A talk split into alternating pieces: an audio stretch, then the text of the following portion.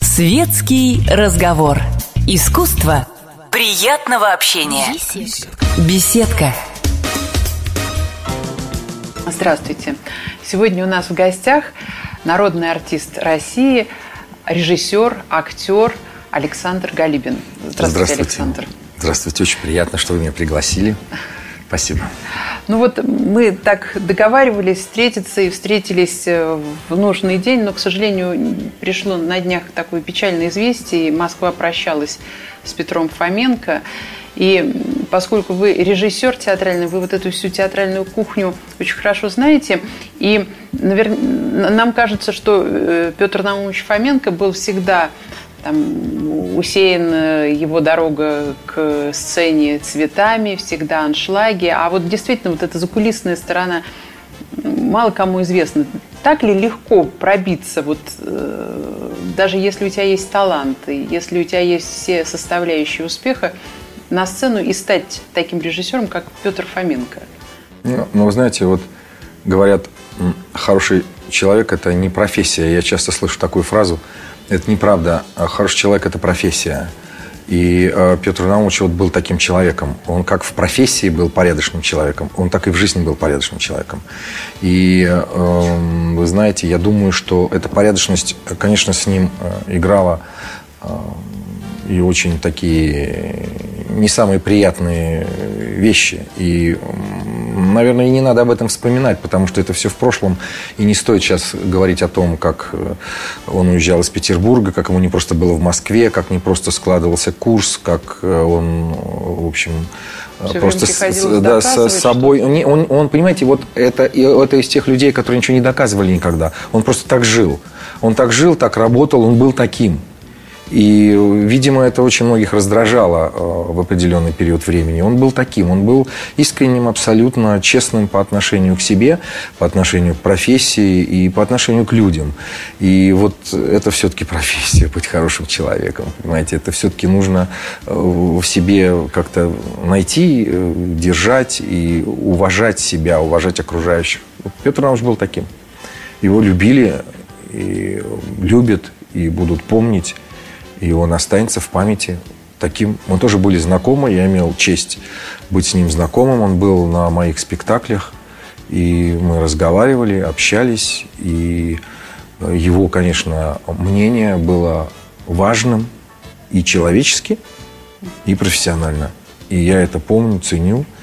И последний спектакль, на котором а, он был а, в театре Станиславского, которым я руководил, а, это было «Троянской войны не будет», и он очень хорошо о нем отзывался, и мы э, говорили, тем более, что он сам когда-то ставил этот спектакль, и для меня это было очень важно, дорого, и я это мнение храню в себе, вот там, в своих файлах.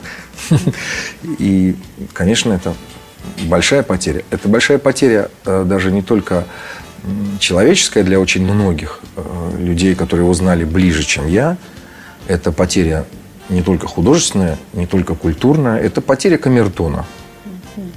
А, определенного камертона, который был э, не только в Москве, а в его мастерской, у его замечательных актеров, которых он воспитал, можно сказать, с детства.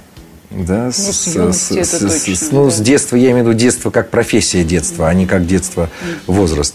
И это, это камертон, который вот ушел. И это очень, это очень тоже болезненно, мне кажется, для а, вот, культурной среды.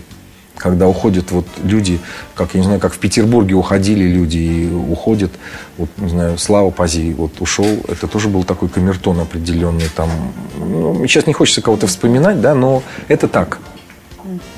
И, конечно, это грустно очень, но и мне... с этим смириться, конечно, нельзя. Да, да, конечно, с этим действительно трудно смириться, потому что ну, настоящих режиссеров, настоящих художников, ну, даже я не знаю, по пальцам пересчитать или пальцев э, слишком много окажется. Ну, честных художников, я бы сказал, таких честных по отношению к себе, по отношению к профессии, а, действительно... Один-два? Ну, все. можно, да, пересчитать на одной руке, наверное. Да. Ну, мне кажется, сейчас э, какие-то смутные времена переживает э, так называемый репертуарный театр, потому что что не лето, то какой-то э, конфликт, скандал или там в прошлом году ну, целая цепочка была вот этих ну, театральных. Да, да. Да. По-моему, вначале театр Маяковского, потом театр Станиславского, да, сбунтовались актеры, их не устроили худруки, ну, ну, на самом деле, все, все как бы то, что касается там театров, наверное, это все сложнее. И когда это выносится на общественное такое обсуждение, то мне кажется, что все-таки э, основные вещи уходят, и остается только такая скандальная среда. Эта скандальная среда, скорее всего, говорит о том, что действительно в театрах в массе в своей, да, не все благополучно. Я не говорю о таких стабильных там московских театрах, таких китах, как дай бог здоровья, сил и Олег дальнейшей Павлович. работы, да, Олег Павловича, там, Марк Галина Борисовна, Марк Анатольевича, да, там, ну, это, я не знаю, ну, есть как бы люди, которые просто, дай бог, чтобы это все угу. вот э, утверждалось как репертуарный театр, да, но то, что проблема есть, конечно, она есть. Проблема это очевидна, и, а по, и, проблема? и проблема это конфликта. Потому что эта проблема касается людей, касается актеров, работающих в театре, и касается она непосредственно э, ну, такого грамотного, что ли, э, своего местонахождения э, в театре в том числе и в репертуарном. То есть, если раньше ну, можно было говорить о театре-доме, о театре, в который э, самый яркий пример это, наверное, все-таки Московский художественный театр, да, вот его первые э, шаги это еще тот, который. Станиславского, да, и, да. который создавали Станиславские. Да. Это был, это... Но это было еще в начале прошлого века, сейчас же все другое. Да, но все равно это был, это был театр-дом. Угу. Да, то сейчас... Ну, Фоменко был театр-дом. Конечно, безусловно, это был, это был театр-дом. А, и, но, но на сегодняшний день это, конечно, понятие меняется. И оно меняется, оно становится уже, и актеров становится больше, и надо делать что-то со стариками, надо что-то делать со средним поколением. И тут возникает проблема, а, которая связана с э, договорной системой. Должна быть выработана определенная договорная система, в которой было бы очень ясно э, с той и с другой стороны, то есть со стороны художественного руководства театра и со стороны актеров, э, ясная и юридически обоснованная договорная ситуация. Вот. Ну, это так, то, что лежит на поверхности. На самом деле, знаете, каждая счастливая семья счастлива одинаково, каждая несчастная семья несчастна по-своему. Это можно сказать и по отношению к театру. К театрам. Ну, то есть э, э, театр из театра дома превращается в какое-то там рентабельное или нерентабельное предприятие. И то, которое нерентабельное, оно один за другим да. переживает э, кризис, который да. кажется творческим, а он и творческий, и финансовый в совокупности. Как? А рентабельные, простите, вот э, МХТ имени Чехова, там же никто не бунтует, и все, по-моему, просто молятся на Олега Павловича э, Табакова. Марк Захаров тоже идол настоящий, ну, для актеров. Ну, есть, конечно, есть э, режиссеры, э, которые грамотно э, приняли ситуацию, которую ей предложила жизнь. Да, и Олег Павлович, конечно, один из тех, кто очень грамотно распределяет, в том числе и финансовые потоки. И, конечно, не может быть такого, как вот э, было э, вот э, у меня, когда я руководил театром, что актеры очень сильно интересовались денежными потоками и как бы пытались каким-то образом это регулировать. Такого не может быть просто. Это ясно, что возникает конфликт, который ведет к совершенно определенным, определенным вещам, в том числе и в творческом плане, да, недовольство и прочее, прочее. Я думаю, что Э, вот театры, которые ситуацию сегодняшнюю понимают и ситуации, которые они э, ну, как бы двигают, да, то не может театр, театр ну, не может никого обслуживать, знаете, он не может обслуживать население. И театр это довольно широкое все-таки понятие, потому что антреприза это тоже театр. И есть очень хорошие антрепризы, есть очень хорошие театры, есть очень плохие антрепризы, и есть очень плохие театры куда заходить не хочется. И это всегда связано с людьми. А там, где люди, конечно, это ситуация может быть накалена и может быть конфликт. Тем более много людей, и у всех свои амбиции, да. и особенно в театре, где есть э, знаменитые, популярные, медийные актеры. Да. И тут э, я даже не знаю, что я не настолько изнутри театра нахожусь, как правильнее себя э, вести режиссеру, потому что медийных их немного. Ну, их и не может быть много, и надо их интересы как-то удовлетворять и потом зритель на них идет, да, зритель же приходит на какие-то конкретные имена, а в то же время что делать со всей оставшейся труппой, которая неизвестна, тоже хочет работать и зарабатывать хотя бы элементарно, ну, прожиточный уровень. Ну, вы знаете, это же такая тема, ну, не может человек считать себя, работая в театре, плохим артистом, даже не если, может. даже, ну, даже, даже если, если ему об этом говорят. Ну, конечно, ну, конечно, считают, да? это же э, самолюбие, это же амбиции, и поэтому каждый так или иначе где-то снимался, так каждый так или иначе с кем-то общался, и так или иначе кого-то знает, и кто-то говорит ему что-то другое. Поэтому, ну, ну это сложно театр. Это, это безумно интересно. И, но это сложно. Мне кажется, что все-таки самое главное это не изменять себе. И вот мы начали говорить о Петре Наумче. Мне кажется, что он никогда не изменял себе даже в самые тяжелые и трудные для него времена. И именно поэтому а, он сохранил себя, сохранил позицию. И именно поэтому ему удалось сделать то, что он сделал. Вот. И я пытаюсь жить так же несмотря ни на какие ситуации, связанные с э, конфликтами, с природой как бы человеческого такого вот э, самолюбивого существования, амбиций, я предпочитаю э, в этот момент уступить для того, чтобы самому пойти дальше. То есть уступить какую-то позицию для того, чтобы двигаться, развиваться, наконец, получать какое-то удовольствие от той работы, которую и от жизни. ты Главное, занимаешь. от жизни получать. Да. Вот и... Это же разрушает да, тебя да. лично. Конечно, конфликт. ну конечно, конечно.